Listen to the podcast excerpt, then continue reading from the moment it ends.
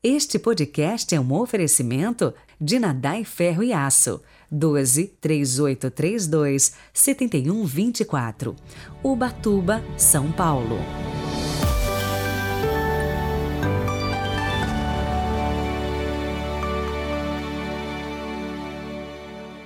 Sábado, 31 de dezembro de 2022 e chegamos ao último dia do ano. Quero aproveitar para agradecer todos os nossos ouvintes que dia após dia me fazem companhia em torno da palavra de Deus. Quero também agradecer os nossos patrocinadores, porque sem eles eu não conseguiria colocar o podcast no ar. Gratidão a todos vocês e principalmente a Deus, razão dos nossos esforços. Rezemos.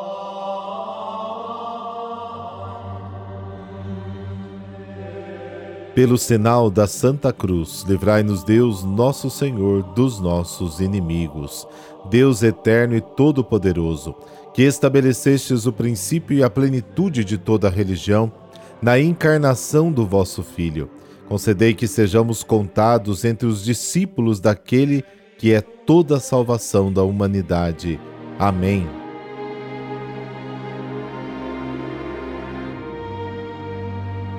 João capítulo 1, versículos de 1 a 18. O Senhor esteja convosco, Ele está no meio de nós. Proclamação do Evangelho de Jesus Cristo segundo João. Glória a vós, Senhor. No princípio era a palavra, e a palavra estava com Deus, e a palavra era Deus. No princípio estava ela com Deus. Tudo foi feito por ela, e sem ela nada se fez de tudo o que foi feito. Nela estava a vida, e a vida era a luz dos homens.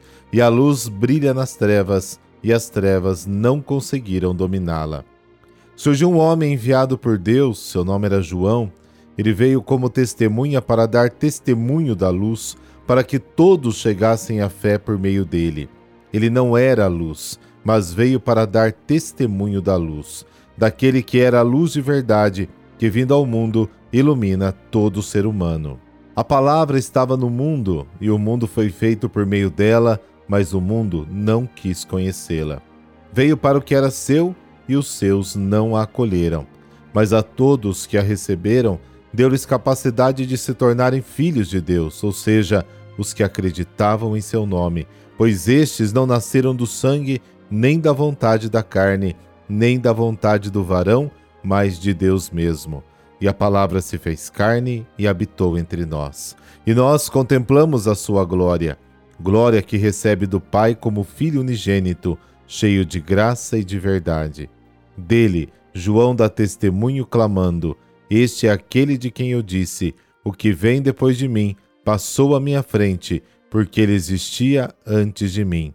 De sua plenitude todos nós recebemos graça por graça, pois por meio de Moisés foi dada a lei mas a graça e a verdade nos chegaram através de Jesus Cristo.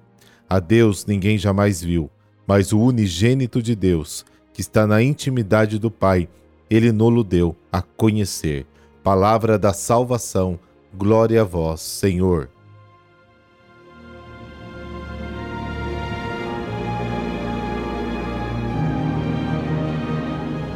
O Evangelho de João é a interpretação mais aguda do evento Jesus, que lhe valeu o nome de Evangelho Espiritual, segundo um escritor antigo chamado Eusébio.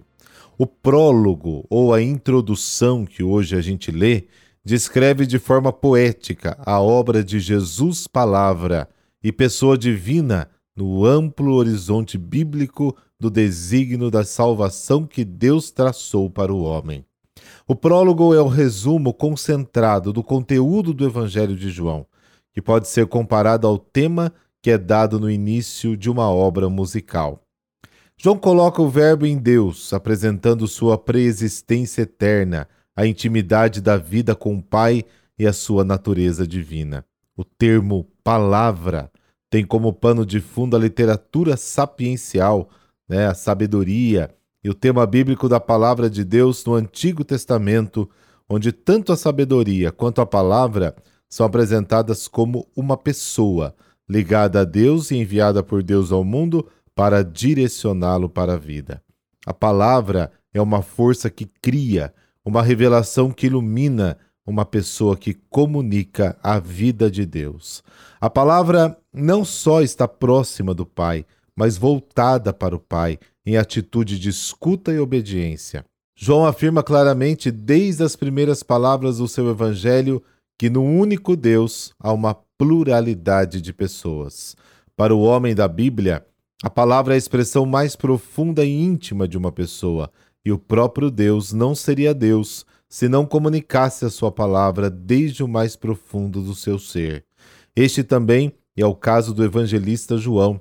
O Verbo é gerado eternamente do fundo do seio do Deus Amor, é o rosto do Pai, é a igualdade na diversidade de duas pessoas que se amam e se comunicam. Com esses primeiros versículos, João introduz o mistério da revelação eterna de Cristo. Após os dois primeiros versículos introdutórios, João nos apresenta o papel da palavra na criação do universo e na história da salvação. Tudo aconteceu por meio dele e sem ele nada aconteceu. Ao ser e a salvação na medida em que participam da comunhão de vida com ele. Toda a história pertence a ele. Todas as coisas são obra do Filho de Deus, de Jesus de Nazaré. Todo homem é feito para a luz e é chamado a ser iluminado pelo Verbo, com a luz eterna de Deus, que é a própria vida do Pai dada ao Filho. A luz de Cristo brilha sobre todo homem que vem ao mundo e as trevas lutam para eliminá-la. Porém, o ambiente do mal, que se opõe à luz de Deus e à palavra de Jesus, não consegue prevalecer e vencer. A luz que veio ao mundo é precedida por uma testemunha, João Batista, que tem a missão de falar em favor da luz. Este homem enviado por Deus tem uma tarefa bem definida no desígnio da salvação, e o próprio nome João a revela, anunciar que Deus é cheio de amor misericordioso para toda a humanidade. O papel do Batista é único. Ele veio como testemunha para dar testemunho da luz, para que todos crescem por meio dele. João é a testemunha de Jesus que recebe o testemunho que o Pai dá ao Filho no batismo e que o vê o Espírito descer e permanecer sobre Jesus. É ele que conduz o homem à fé em Jesus, que é luz. Se o comportamento da humanidade, em particular de Israel, tem sido de clara rejeição a Jesus palavra, no entanto, um grupo de pessoas, um remanescente de Israel, o acolheu e deu uma resposta positiva à sua mensagem, estabelecendo uma nova relação com Deus.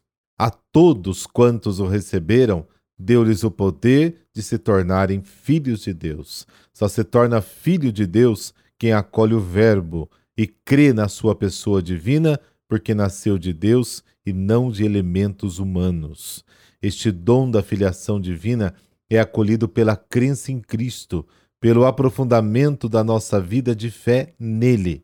Acolher a palavra significa crer no nome de Jesus, ou seja, aderir plenamente à sua pessoa, entregando a própria vida ao seu serviço.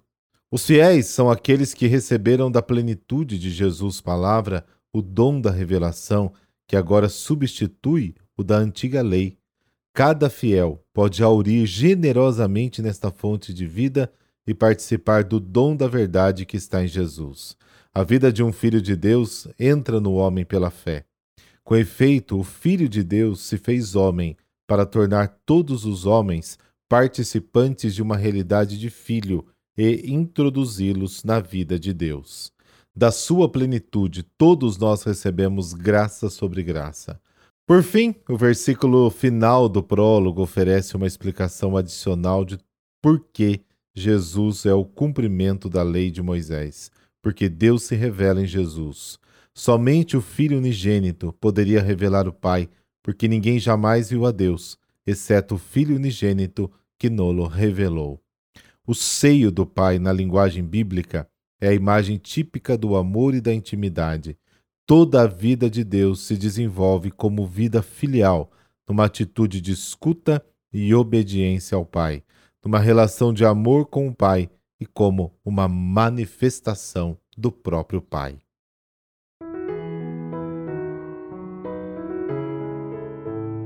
Último dia do ano, você se lembra que tem aquela famosa corrida lá em São Paulo, a corrida de São Silvestre. E é justamente por isso que é colocado o nome dessa corrida de São Silvestre, porque hoje é o dia dele. Então vamos conhecer um pouquinho da história de São Silvestre. Ele pertencia ao clero romano, com cargos de importância, e sofreu ainda com as últimas perseguições aos cristãos antes do Edito de Milão, em 313, tendo eventualmente que se esconder. Mas sua eleição ao papado, em 314, foi o início de uma nova era para a Igreja, de liberdade religiosa e com o apoio do imperador. Pôde construir a Basílica de São Pedro sobre o túmulo e a Basílica Lateranense, com a morada do Papa, e também a Basílica de São Paulo. Apenas uma lenda que Constantino tinha doado à igreja também toda a cidade de Roma. Isso aí é, é lenda. Internamente, a igreja teve que combater duas grandes heresias: o donatismo, que pregava uma igreja só para os justos, e o arianismo, esta ainda mais grave, conduzindo Jesus a uma mera criatura de Deus, inferior ao Pai. O Concílio de Arles condenou a primeira e o Concílio Ecumênico de Nicéia, o primeiro concílio universal, em 325, condenou a segunda.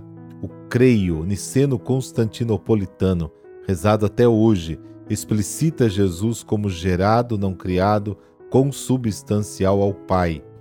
Silvestre, aparentemente por questões de idade ou saúde, não participou diretamente do concílio, sendo representado por dois enviados seus. Silvestre soube lidar também em sabedoria e amizade com o imperador Constantino, que de certa forma, mesmo auxiliando imensamente a igreja, também se excedeu na ingerência de suas atividades.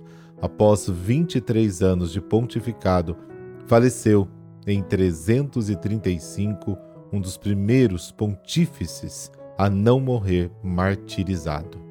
Deus de infinita paciência e fidelidade, ajudai-nos por intercessão de São Silvestre e, seguindo o seu exemplo, perseverar diligentemente no crescimento e fortalecimento das virtudes da alma, bem como nos auxílios materiais que devemos prover para o bem dos irmãos e da Santa Igreja, a fim de participarmos dignamente da obra do vosso amor.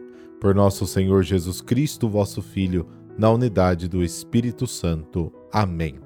Por intercessão de São Silvestre, dessa bênção de Deus Todo-Poderoso, Pai, Filho e Espírito Santo. Amém. Bom, desejo a você toda a paz e alegria do mundo neste ano novo que logo logo chegará. Que a palavra de Deus seja cada vez mais a sua, a nossa companhia privilegiada. Um grande abraço para você e para toda a sua família. Até amanhã se Deus quiser.